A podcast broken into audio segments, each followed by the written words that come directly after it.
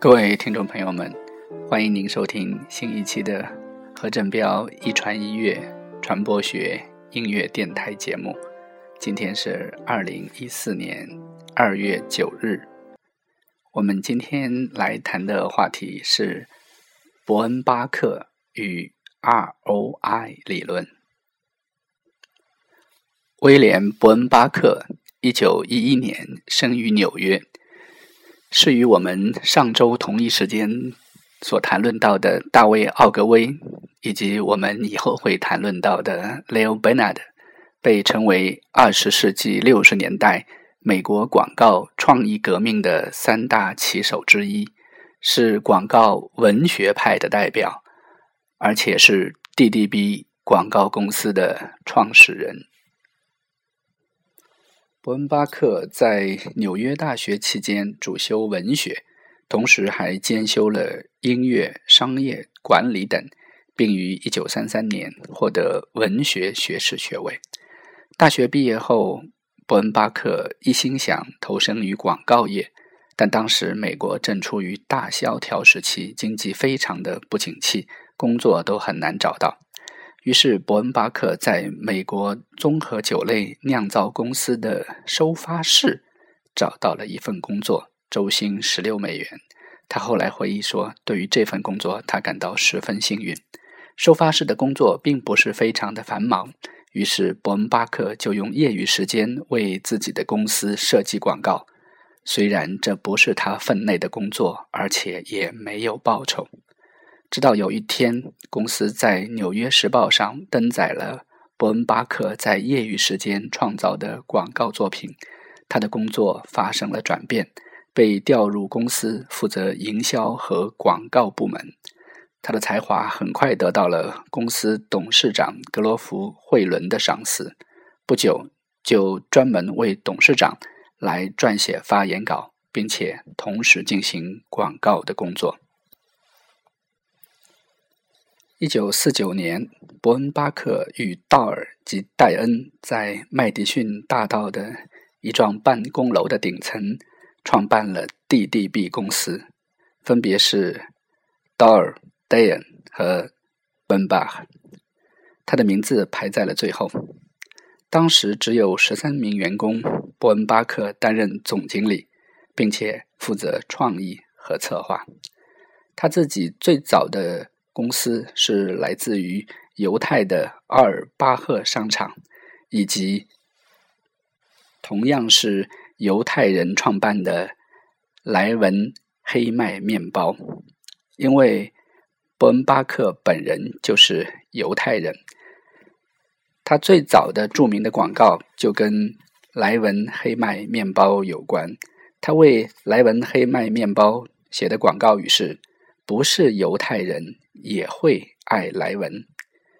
这则广告使莱文面包的制造商变成了纽约最大的黑面包供应商，并且赢得了一批外国的客户。今天我们还能看到当时伯恩巴克所做的广告，巨大的招贴上是中国人或者印第安人或者明显不是犹太人的面孔，他们在大口的吃着面包。You don't have to be Jewish to love Levens。不是犹太人也会爱莱文。一九六零年，DDB 公司受雇于德国大众美国公司，为他们的甲壳虫汽车进入美国市场发布广告。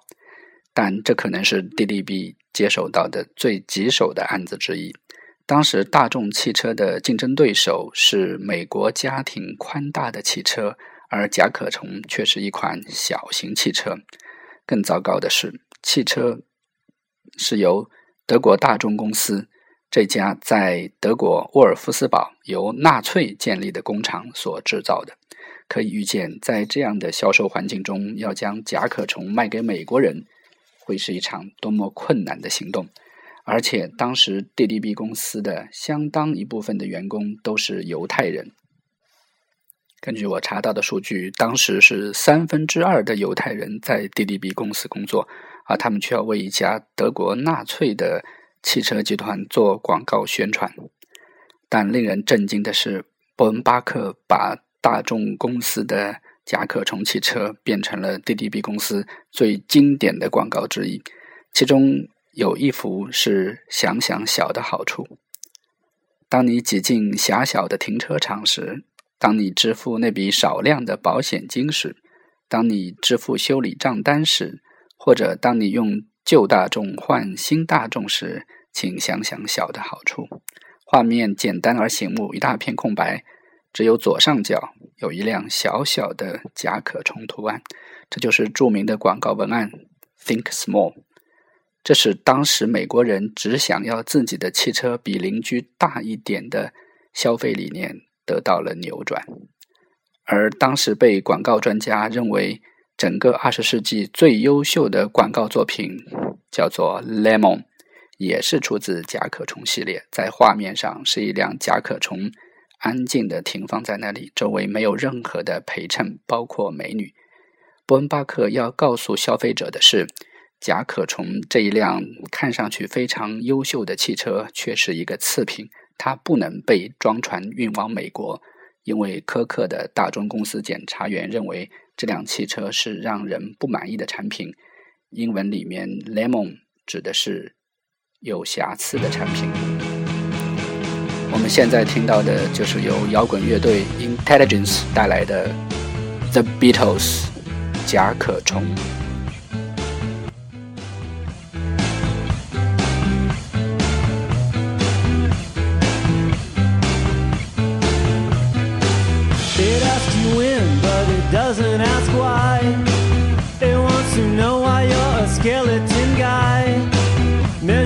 Mustache, cover yourself in flies.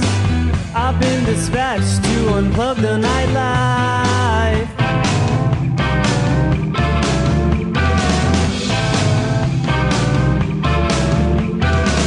I broke the speaker with my screwdriver in hand. I combed the desert, found my prize in the sand. And I lock up the door. If you peek under, my feet float off the floor.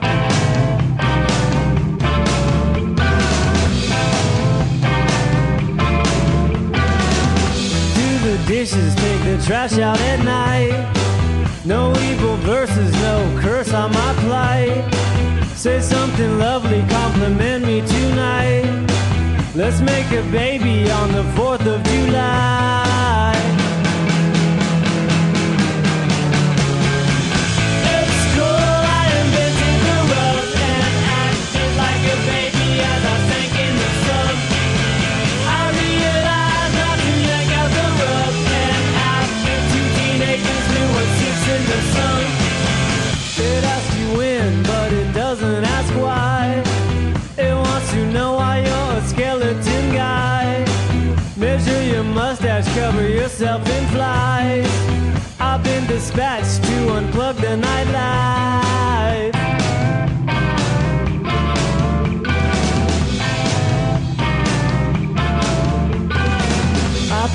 Speaker with my screwdriver in hand.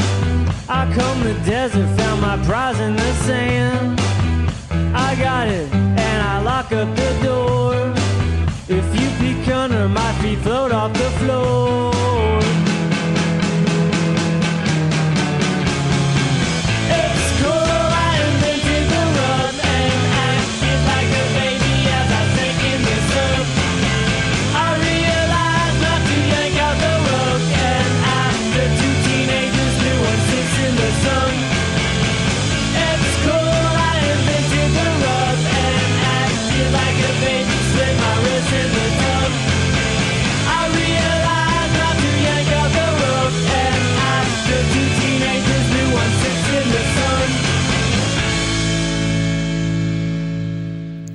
在 Beatles 汽车的广告中，伯恩巴克使人们，特别是美国消费者认为大才是好，小是个缺点，变成了小的优势所在。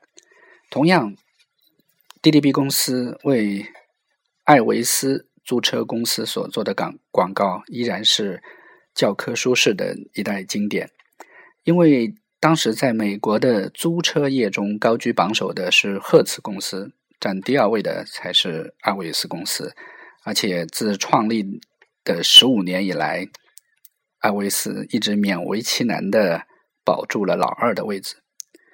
所以，波恩巴克果断的提出了全新的广告策略，放弃争当老大的目标，而是甘居第二，保存实力，以退为进。这确实是常人难以理解的一步棋。在后来的著名的《定位》这本书中，阿尔里斯和特劳特写道：“伯恩巴克的定位是非常准确的，因为如果你不想做第二的话，你可能连第二都做不了。”当时的广告文案也是一代经典，题目叫做 “Avis is only two in rent a cars, so why go with us？” Rent a cars 是指的租车业，在 A 后面还有复数形式，的确非常少见。中文是这样子的：艾维斯在出租车业只是第二位，那为何与我们同行？文案是。我们更努力。当你不是老大时，你就必须如此。我们只是无法忍受肮脏的烟灰，或只有半缸满的油箱，或未清洗过的车子，或轮胎过低，甚至是座位调整走位、暖气和解冻失调。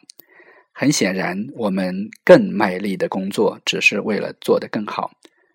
你就会知道。在德鲁卡斯的什么地方可以享受到最好的熏牛肉三明治？为什么？因为我们也不能忍受无法兑现我们的承诺。下次试试我们吧，在我们的柜台前无需等候。在系列文案的第二篇，标题是“第二主义艾维斯宣言”。我们在。租车业中只是巨人面前的第二把交椅，但最重要的，我们必须学会生存。在努力中，我们学到了世界上第一和第二之间的差别。第一的态度是：别做错事，别犯过失，你就没事；而第二的态度是：做对的事，寻找创新，更加卖力。第二主义是艾维斯。奉行的信念。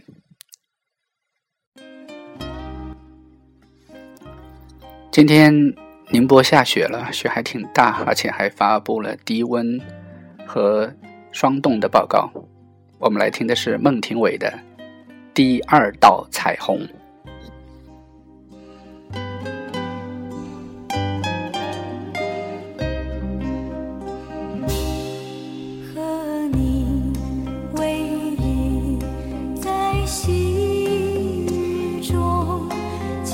心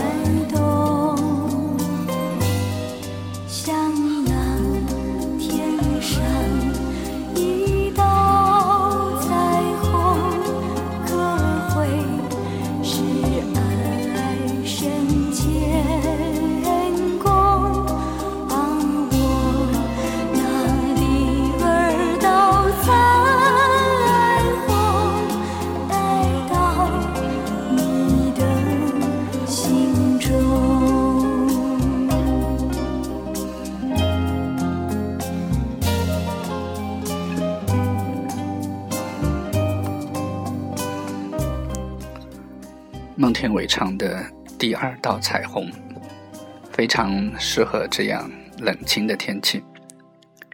在伯恩巴克的广告问世之后两个月以后，奥维斯公司奇迹般的实现了亏损的扭转局面。